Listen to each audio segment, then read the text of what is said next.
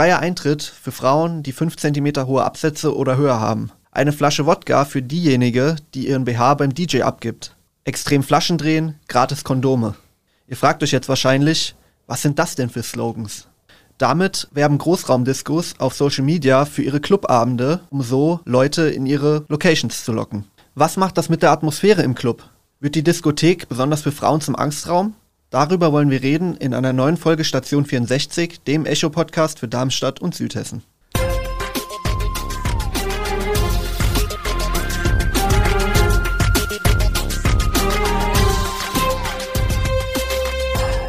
Gute aus der Echo-Redaktion. Ich bin Niklas Almroth und ich bin heute hier mit meinem Kollegen Erik Maurer, um über die Situation in den südhessischen Clubs zu reden.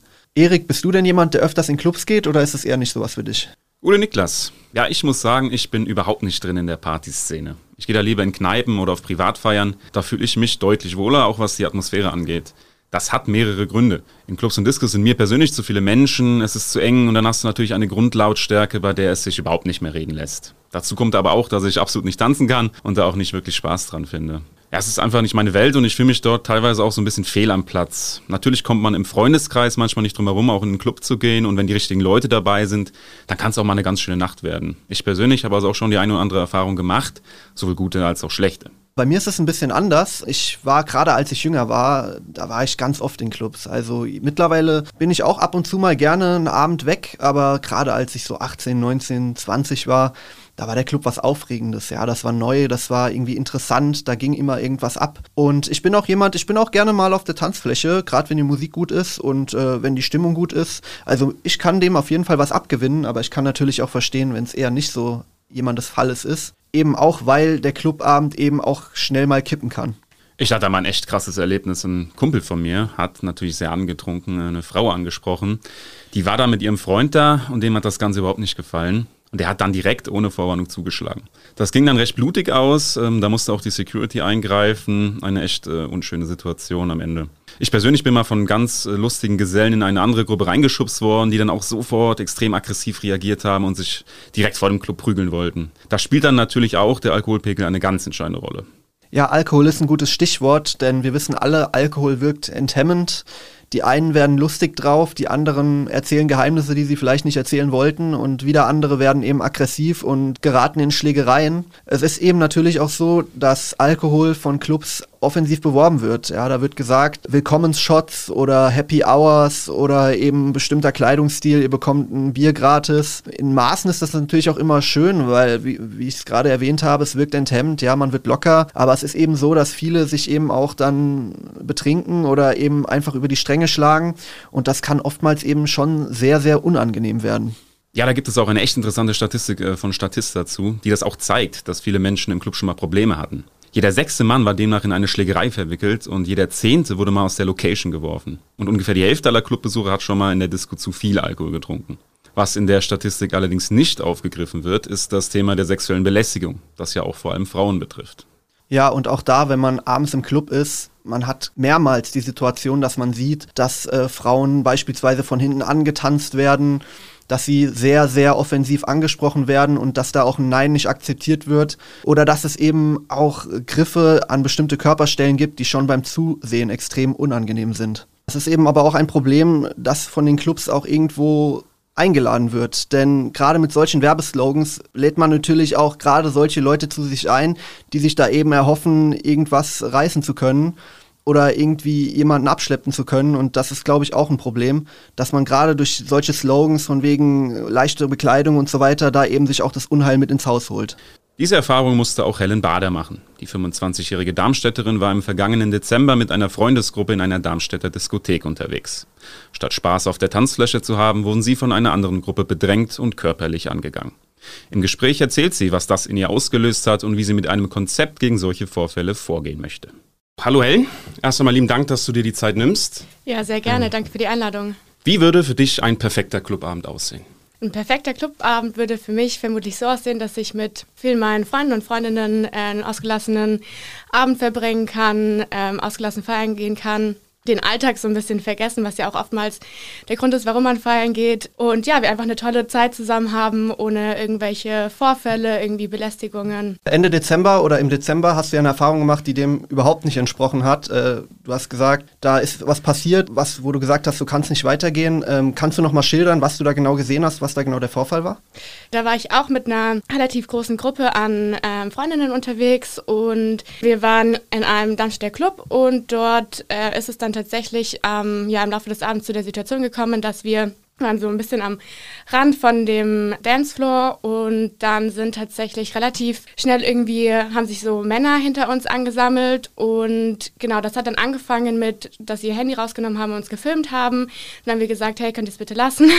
Steckt mal euer Handy weg. Genau, das haben sie dann nicht gemacht, wurden dann tatsächlich auch eher ausfälliger, haben uns beleidigt und genau, dann hat sich die Situation einfach ein bisschen hochgeschaukelt. Dann haben wir die auch weggeschickt und dann wurde tatsächlich auch eine Freundin von mir von dem einen quasi angegangen, so ein bisschen geschubst ähm, und quasi hinten in die Kniekehle so reingekickt.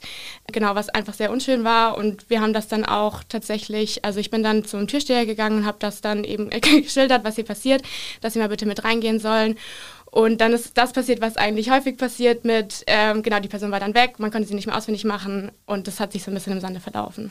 Wie häufig gehst du denn eigentlich äh, in Clubs und wie häufig passiert denn wirklich etwas? Also die Häufigkeit meines, äh, meiner Clubbesuche hat sich tatsächlich ein bisschen gewandelt auch, auch natürlich wegen Corona, aber zum Teil hat es einfach auch damit zu tun, dass ich immer, wenn ich quasi dann wieder in den Club gegangen bin, irgendwie schlechte Erfahrungen gemacht habe und eigentlich sehr gerne grundsätzlich feiern gehe. Und was die Häufigkeit angeht, hängt natürlich tatsächlich auch super davon ab, welchen Club man aufsucht. Also wenn ich in den Techno-Club gehe, dann fühle ich mich irgendwie grundsätzlich sicherer, als wenn ich jetzt irgendwie in eine Großraumdisco gehe, die ich sowieso nicht mehr aufsuche. Und was die Häufigkeit angeht, wie das passiert, ich glaube, das kann man schlecht irgendwie sagen. Es ist ja auch die Frage, also muss das immer mir passieren oder sehe ich, kann es auch irgendwie ausreichen, wenn ich irgendwie das mitbekomme, wie das anderen Frauen passiert. Tatsächlich wurde mir von einem Club gesagt, dass so im Schnitt dreimal im Monat ein Vorfall passiert. Das finde ich keine realistische Zahl, weil mir oftmals einfach schon dreimal am Abend irgendwie eine Situation auffällt, wo ich irgendwie mir denke, hey, gehe ich jetzt mal auf die Frau zu und frage, ob sie das denn so will und ob es ihr gut geht. Jetzt bist du mit einem Awareness-Konzept selbst aktiv geworden. Ähm, was hat es damit auf sich? Wie ist das Ganze angelaufen und hat sich da schon was getan? Genau, mit dem Awareness-Konzept hat es quasi das auf sich. Es gibt ja vor allem auch in relativ vielen Techno-Clubs quasi Awareness-Teams. Das ist eigentlich mittlerweile genau ein guter äh, Gang und Gäbe. Und da gibt es quasi externe Leute, die nicht in das normale, in, das, in den normalen Cluballtag mit eingebunden sind. Das heißt, sie stehen nicht hinter der Bar oder an der Tür, sondern sind quasi nur, deren Job ist, quasi auf dem Tanzfloor äh, mit dabei zu sein, quasi auch ein bisschen mitzufeiern, dass man vieles mitbekommt, ähm, aber auch gleichzeitig einen Stand hat, wo man quasi Menschen, die von äh, sexueller Belästigung oder auch Diskriminierung betroffen sind, dass sie quasi zu dem Stand gehen können, man einen ruhigen Ort hat, um darüber zu sprechen, quasi den Personen mit dem, was sie gerade erlebt haben, quasi ja eine erste Anlaufstelle zu bieten. Ich wurde dann genau aktiv und habe mir ein kleines Team zusammengesucht ähm, und wir haben auch nochmal ein paar Clubs angeschrieben und auch größere Events. Genau, dann hätten wir eigentlich jetzt einen größeren Einsatz gehabt. Der wurde leider aus Zeitgründen verschoben. Wir haben dann eine Schulung und wollen quasi dann im oder Ende Mai nochmal verstärkt eben auf Clubs ähm, zugehen, wenn wir quasi diese Schulung haben und dann eben unser Service anbieten. Verstehe, also du willst da auch selber als äh, Teammitglied mitarbeiten. Genau, ja. Und äh, in den Clubs, der, das Format, sind die in Zivil oder sind die schon als ja, Mitarbeiter erkennbar? Ja, da gibt es tatsächlich unterschiedliche Ansätze. Also einerseits, genau, gibt es Teams, die einfach komplett ähm, zivil, sage ich mal, unterwegs sind. Aber ich würde eher die Schiene fahren, dass man quasi Westen anhat und einfach sichtlich ist. Einfach genau, dass man auch für die Person ähm, ja, erkenntlich ist, ähm, um, um, die, ja, um das Team anzusprechen. Ja, du bist ja auch auf verschiedene Clubs zugegangen, ähm, hast ja gesagt, wie sieht es da bei euch aus? Wie waren denn die Reaktionen? Waren die, war da Verständnis? Äh, haben die gesagt, bei uns ist es kein Problem oder was hast du da für Reaktionen erlebt? Also wenn überhaupt eine Reaktion kam von Clubs, die ich angeschrieben habe, dann war das schon durchaus eine positive Reaktion, die gesagt haben, hey, das ist ja ein spannendes Konzept und auch schon so ein bisschen die Einsicht, dass dieses bisherige Konzept, wo ist Luisa, was ja eigentlich vor Corona eingeführt wurde und dann durch die Corona-Zeit war alles geschlossen und das hängt jetzt irgendwie so ein bisschen nach. Niemand weiß, was ist da der aktuelle Stand. Mitarbeitenden sind oftmals nicht perfekt geschult dafür, dass man halt schon eingesehen hat, hey, wir brauchen vielleicht hier einen neuen Anstoß, um das nochmal anzugehen. Und dann hatte ich Gespräche mit zwei verschiedenen Clubs und die haben auch gesagt, dass es durchaus ein guter positiver Ansatz ist, der nochmal weiter reicht als der aktuelle, wo ist Luisa. Aber dann kommen wir wieder zu dem grundsätzlichen Problem, halt die Finanzierung. Ne? Also ich sehe das so, dass es halt genauso ein Job ist, wie man hinter der Bar macht oder auch an der Tür, der eben auch entsprechend entlohnt werden müsste. Und dann ist halt oftmals die Überlegung von den ClubbetreiberInnen, dass man ja vielleicht einfach das eigene Personal besser schulen sollte, anstatt quasi sich externe reinzuholen. Gibt es denn in Darmstadt und der Region auch Dinge, die in der Clubszene jetzt schon gut laufen, die man auch mal loben kann? Definitiv. Also es gibt ja auch schon genau in der Region Darmstadt, vor allem auch in Frankfurt relativ viele Awareness-Teams, genau, die da in Clubs also regelmäßig aktiv sind. Es gibt auch gute Beschilderungen teilweise in Clubs auf den, auf den Toiletten, die eben sagen, hey, wenn ihr die und die Situation habt, dann sprecht uns bitte an, wir sind für euch da. Und auch teilweise gibt es auch gute Reaktionen von TürsteherInnen oder auch Barpersonals, die, wenn man tatsächlich eben was passiert, dass die eben ja im Idealfall geschult sind und wissen, wie sie reagieren sollen. Ja, man bekommt auch immer wieder mit, dass Clubs, gerade Großraumdiskos, eben mit fragwürdigen Methoden ja gezielt auch Frauen ansprechen, dass sie sich leicht bekleiden sollen, dass sie viel trinken sollen. Also da gibt es dann solche Werbebanner wie freier Eintritt, wenn du mit Hotpants kommst mhm. oder gib deine Unterwäsche beim DJ ab und du bekommst eine Flasche Wodka. Ist es auch eigentlich sowas, was wo einerseits auch Leute einlädt, die sich eben zu was hinreißen lassen oder trägt ein Club auch dazu bei, dass eine Atmosphäre entsteht, wo man denkt, da ist Belästigung an der Tagesordnung? Ja, ich glaube, da sind wir wie bei dem grundsätzlichen Thema in der Werbung mit Sex Sales. Also das ist ja oftmals einfach die, die Masche ich kann mir schon gut vorstellen, dass es einfach zu der Grundstimmung beiträgt, die eben dann einerseits total sexualisiert aufgeladen ist, wo eben gewisse Berührungen, Anmachsprüche, sonst was irgendwie gefördert werden. Und gleichzeitig glaube ich auch, dass quasi diese Angebote auch immer ein ganz bestimmter ja, Typ von Mensch irgendwie anspricht. Was ich zum Teil auch schwierig finde, ist, dass halt oftmals ja irgendwie Großraumdiskussionen, die vor allem auch junge Frauen ansprechen, wo eben der Selbstwert irgendwie noch nicht so hoch ist oder auch quasi noch nicht so dieses Standing da ist, dass wenn man quasi angemacht wird, was wie es einem gerade nicht passt, dass man dann irgendwie standhaft bleibt und sagt, hey, nee, das ähm, gefällt mir so nicht, bitte lass es. Was könnte denn präventiv gegen Belästigung im Club getan werden? Könnte zum Beispiel der Türsteher schon im Vorhinein besser aussortieren?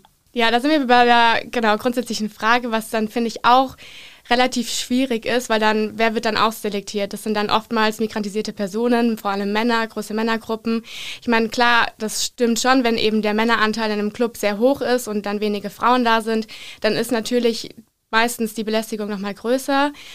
Andererseits würde halt in dem Fall einfach ein Awareness-Team auch viel, viel bringen, dass man quasi am Anfang nicht so extrem ausselektieren muss und erstmal jedem und jeder die Möglichkeit gibt, in den Club reinzukommen und dann eben schaut, wie geht man eben vor Ort mit der Situation am besten um. Also ich muss sagen, ich finde dieses Awareness-Konzept richtig gut. Da hast du eine gewisse Präsenz im Club und auch auf der Tanzfläche und ich kann mir schon vorstellen, dass das für viele abschreckend wirkt. Und in einer gewissen Weise wird jeder auch für das Thema sensibilisiert. Und davon würden am Ende sicherlich alle profitieren. In einigen Darmstädter Diskotheken wird jetzt schon einiges dafür getan, damit Frauen sich sicherer fühlen. In der Zentralstation beispielsweise gibt es einen Begleitservice, der Frauen vom Club zu Bus und Bahn führt. Oder aber das Konzept ist Luisa hier. Ja, bei dem Konzept ist Luisa hier, fragt eine Person, die Probleme hat, das Personal ist Luisa hier. Dann wissen die ganz genau, dass es irgendwo Probleme gibt und dass sie eben einschreiten müssen. Ja, auf welchem Weg auch immer. Sich Hilfe zu holen, ist sicher immer eine gute Lösung. Wenn ihr generell informiert sein wollt über Darmstadt, über das Darmstädter Nachtleben und was es alles Neues gibt in der Region, dann seid ihr natürlich auf unserer Website richtig, echo-online.de. Das war's auch schon wieder mit einer neuen Folge von Station 64. In zwei Wochen bist du ja erneut am Start, Niklas. Dann wird es sportlich. Ja, richtig, das kann ich jetzt schon mal ankündigen. Es wird nämlich um die Lilien gehen, die hoffentlich bis dahin den Aufstieg gepackt haben werden. An meiner Seite wird dann unser neuer Kollege Sebastian Netz sein, der ganz frisch im Sport angefangen hat und äh, der richtig Bock hat, hier mit uns die Bude zu rocken. Bis dahin, macht's gut. Tschüss. Station 64 ist eine Produktion der VAM von Allgemeiner Zeitung, Wiesbadener Kurier, Echo Online und Mittelhessen.de. Redaktion und Produktion die VolontärInnen der VAM. Ihr erreicht uns per Mail an audio.vam.de.